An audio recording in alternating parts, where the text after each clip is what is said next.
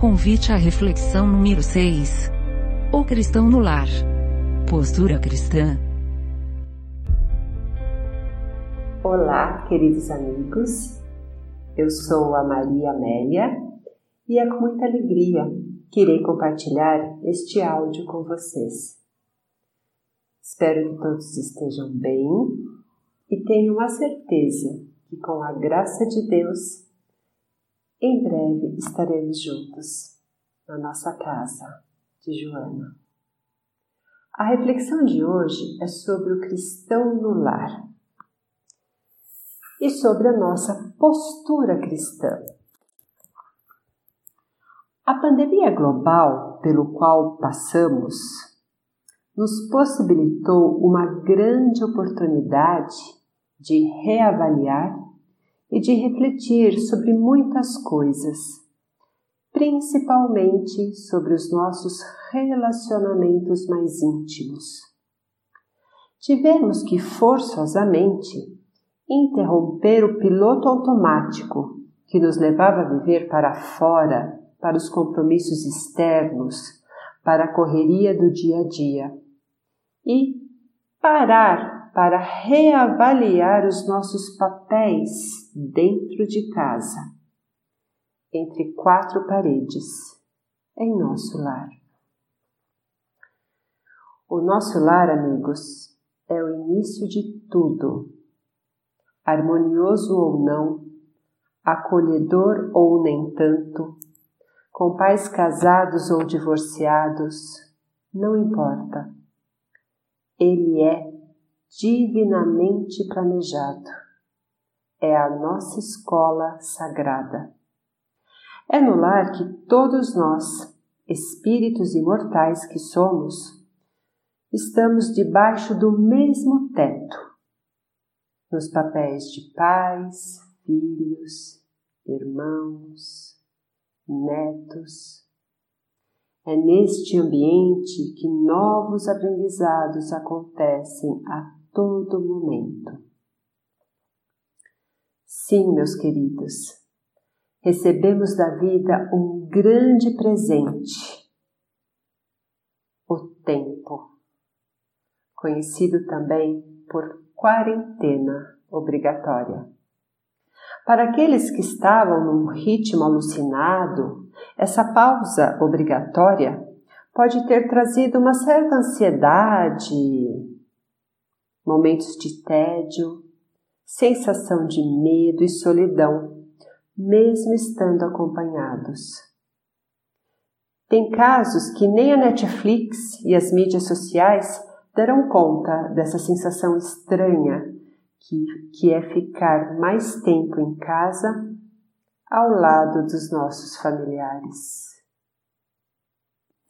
Por outro lado, Várias pessoas aproveitaram este momento para refletirem, para aprenderem e compartilharem as suas rotinas. Muitos brincaram, conversaram, almoçaram juntos, dividiram sonhos, fizeram lições, ginásticas na sala, enfim, se redescobriram enquanto uma família. É, meus amigos, está em nossas mãos dar um novo significado para tudo o que acontece em nossa existência. Quem somos nós enquanto pais, mães, filhos, filhas? Quem são os nossos filhos dos nossos maridos, esposas? Quem são os nossos pais? Por que será que estamos juntos? Será que sabemos o que isso realmente significa? Afinal de contas, por que será que existe a família na Terra? Se Deus, que é o Criador de todas as coisas, criou a necessidade da vida em família, é porque ela tem um papel fundamental para o progresso do espírito imortal. Joana de Ângeles, em sua obra Constelação Familiar, nos diz que a família é a base fundamental sobre a qual se ergue o imenso edifício da sociedade. Só por esta frase nós vemos o quanto ela é importante. A família é o alicerce que sustenta a sociedade. Então, como elas se formam? A formação de todo o grupo familiar segue um complexo planejamento espiritual onde o acaso não existe. Por mais que às vezes temos a ilusão de que a família do vizinho é mais legal, mais harmoniosa que a nossa, mais fotogênica, a grande verdade é que a formação das famílias está diretamente vinculada com a lei da reencarnação. O que significa dizer que a família do vizinho é a família ideal para o aprendizado dele. Nós estamos unidos a um clã ligado às nossas necessidades evolutivas. O sobrenome que nos acolheu o teto que nos abrigou, o berço que nos ninou, o alimento que nos nutriu, a escola que nos orientou, fizeram e fazem parte de um projeto maior. O nosso progresso espiritual e moral. Deus, em sua infinita misericórdia, criou leis divinas que regem todo o universo. Quando ampliamos nossa consciência, aprendemos tudo está certo. Passamos a ter olhos de ver e coração de sentir. E aí percebemos o que realmente importa. E o que importa, na verdade, é termos uma convivência amorosa, fraterna e sadia, a começar com aqueles que compartilham a vida diretamente conosco. Mas na prática, é assim que acontece. Somos parecidos com as famílias dos comerciais da margarina que passam na TV? Nelas, Todos acordam bonitos, sorridentes, filhos sentados à mesa de forma educada, um lindo café da manhã em família. É assim na nossa casa? Não, nem sempre é assim. É na família que nossa alma desperta para sentimentos importantes e muitas vezes contraditórios. Desejamos o afeto e, se ele não vem do jeito que a gente quer, vira desprezo. Por muito pouco, perdemos a paciência e o nervosismo contamina todo o ambiente. Bastaria um gesto pequeno de boa vontade para que a gentileza ganhasse força. É, desejamos a paz no mundo, mas, devido ao nosso egoísmo e à nossa visão estreita da realidade, causamos guerras junto a quem mais amamos. A grande verdade é que nascemos no lar onde deveríamos nascer, pois é nele que encontramos a matéria-prima que nos ajudará a crescer, a amadurecer, a desenvolver nossos potenciais e, principalmente, a curar os nossos relacionamentos. Não somos resultados de uma única vida. Reencarnamos, lembram-se? Todos nós estamos debaixo das leis divinas, entre elas a lei de ação e reação. Por isso que, espiritualmente, cada um nasceu na família adequada. Tá tudo certo. Mas enquanto caminhamos pela estrada da redenção, o que podemos fazer em prol do bom convívio familiar? Podemos seguir o roteiro deixado pelo nosso Mestre Jesus. Assim, estaremos sendo cristãos a partir da nossa casa. Em sua trajetória, Jesus manifestou uma sabedoria impressionante. Em diversas passagens, ele nos mostrou que o Pai nunca desiste de nós. Na parábola da ovelha perdida, por exemplo, que está em Lucas capítulo 15, versículos de 4 a 7, ele nos fala que o bom pastor não desiste de suas ovelhas. Ele sempre sai em busca daquela que, por algum motivo, se perdeu e, ao encontrá-la, a coloca sobre os ombros, se enche de alegria, volta e comemora. Esta parábola nos mostra que, quando pertencemos a uma família, temos que ter a consciência de que todos são importantes para o progresso daquele núcleo e que, por mais que haja alguém que esteja indo na direção contrária, devemos ser como um bom pastor que nunca desiste de sua ovelha. Estamos unidos por fios invisíveis. E por mais que os desafios da convivência sejam intensos, temos que cultivar e focar no que há de melhor em cada um, ressignificando sentimentos e renovando atitudes, para que a paz e a harmonia façam morada em nosso coração e promovam aquele sentimento de unidade tanto almejamos. A proposta de Jesus requer muita coragem para deixarmos de lado todo tipo de personalismo que alimenta o nosso ego. O cristão no lar decide amar. O cristão no lar decide acolher.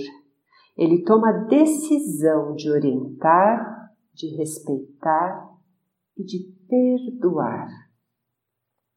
O cristão no lar persiste no bem pois tem gravado em seu coração e em sua consciência o mandamento que o maior sábio de todos os tempos nos recomendou: amar a Deus de todo o teu coração e de todo o teu entendimento, e amar ao próximo como a si mesmo. Nosso querido Mestre Jesus através de seus exemplos, nos ensina o amor. E esse amor a gente não aprende com os livros, nem com os conselhos e muito menos com as teorias. Mas esse amor a gente aprende amando. Muitas vezes, olhar do jeito certo faz com que a pessoa se sinta amada. Pensando bem, não existe nada mais cansativo na vida do que a gente ser cobrado por aquilo que a gente não consegue ser naquele momento. Não estamos prontos. Todos nós estamos em construção.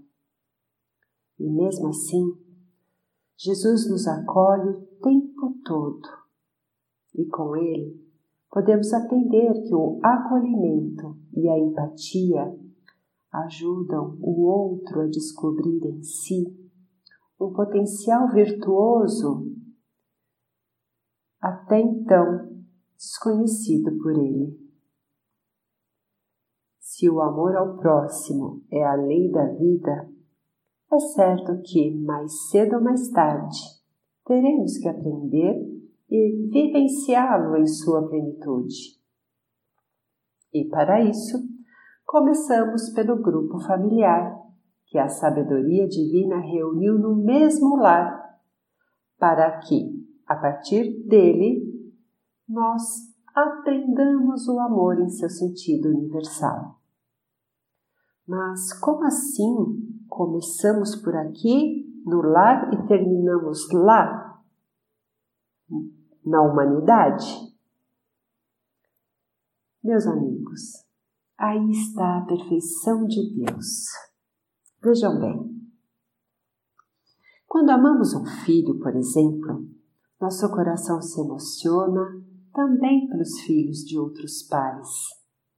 Quando cultivamos o amor pelos nossos pais e avós, toda vez que uma velhinha ou velhinho cruza nosso caminho, sentimos aquele carinho brotar em nosso peito porque nos lembramos dos nossos idosos. Passamos a ver as pessoas que passam ao nosso lado com outros olhos. E com isso, os laços de afeto vão aumentando, aumentando, para que um dia possamos abraçar a grande família humana. E quando esse dia chegar, aí sim teremos entendido a recomendação do Cristo. Ame o próximo como a si mesmo. Por isso que o mundo está tendo essa oportunidade chamada quarentena para refletir sobre o real sentido da existência humana. Ganhamos uma bonita oportunidade para reavaliarmos o nosso jeito de ser, de sentir e agir. No primeiro momento, com a nossa família direta, e a partir daí com todos aqueles que cruzarem o nosso caminho. E para ficarmos firmes nesse propósito de luz, é preciso que nós sempre fortaleçamos o nosso vínculo familiar. E um recurso muito precioso para isso é a prática do Evangelho no lar. Buscar a ajuda da prece e do estudo para que entremos em sintonia com as energias superiores da vida nos ajuda a viver o bem em qualquer situação. Sabemos que a sintonia elevada atrai a assistência e proteção dos bons espíritos tornando o nosso lar um local agradável, protegido e cheio de paz. Emmanuel, no livro Nosso Livro, reforça a importância do Evangelho no lar ao dizer: O culto do Evangelho no lar aperfeiçoa o homem. O homem aperfeiçoado ilumina a família. A família iluminado melhora a comunidade. A comunidade melhorada eleva a nação. Vejam que todos nós estamos intimamente interligados. Mas por onde começou e de onde vem a indicação dessa prática tão importante? Povoara-se o firmamento de estrelas dentro da noite prateada de luar, quando o Senhor, instalado provisoriamente na casa de Pedro, tomou as sagradas, os sagrados escritos e como se quisesse imprimir novo rumo à conversação que se fizera improdutiva e menos edificante, falou com bondade. Simão, que faz o pescador quando se dirige para o mercado com os frutos de cada dia? O apóstolo pensou alguns minutos e respondeu, hesitante: Mestre, naturalmente escolhemos os peixes melhores. Ninguém compra resíduos da pesca. Jesus sorriu e perguntou de novo: E o oleiro? Que faz para atender a tarefa a que se propõe? Certamente, senhor, respondeu o pescador intrigado. Modela o barro, imprimindo-lhe a forma que deseja. O amigo celeste, de olhar compassivo e cintilante, insistiu. E como procede o carpinteiro para alcançar o trabalho que pretende? E Pedro, com seu jeito simples, começou a falar sem vacilar. Lavará a madeira, usará a enxada e o serrote, o martelo e o formão. De outro modo, não aperfeiçoará a peça bruta. Calou-se Jesus por alguns instantes e declarou: Assim também é o lar diante do mundo. O berço doméstico é a primeira escola e o primeiro templo da alma. A casa do homem é a legítima exportadora de caracteres para a vida comum. Se o negociante seleciona a mercadoria, se o marceneiro não consegue fazer um barco sem afeiçoar a madeira aos seus propósitos, como esperar uma comunidade segura e tranquila sem que o lar se aperfeiçoe? A paz do mundo começa sob as telhas a que nos acolhemos. Se não aprendermos a viver em paz entre quatro paredes, como aguardar a harmonia das nações? se não habituamos a amar o irmão mais próximo, associado à nossa luta de cada dia, como respeitar o eterno Pai que nos parece tão distante? Jesus percorreu o olhar pela sala modesta, fez pequeno intervalo e continuou. Pedro, assentamos aqui em torno de quantos nos procuram a assistência fraterna, uma claridade nova. A mesa de tua casa é o lar de teu pão. Nela recebes do Senhor o alimento para cada dia. Por que não instalar ao redor dela a sementeira da felicidade e da paz na conversação e no pensamento? O Pai que nos dá o trigo para o celeiro através do solo, envia-nos a luz através do céu. Se a claridade é a expansão dos raios que constituem a fartura, começa no pão. Em razão disso, o Evangelho não foi iniciado sob a multidão, mas sim no singelo domicílio dos pastores e dos animais.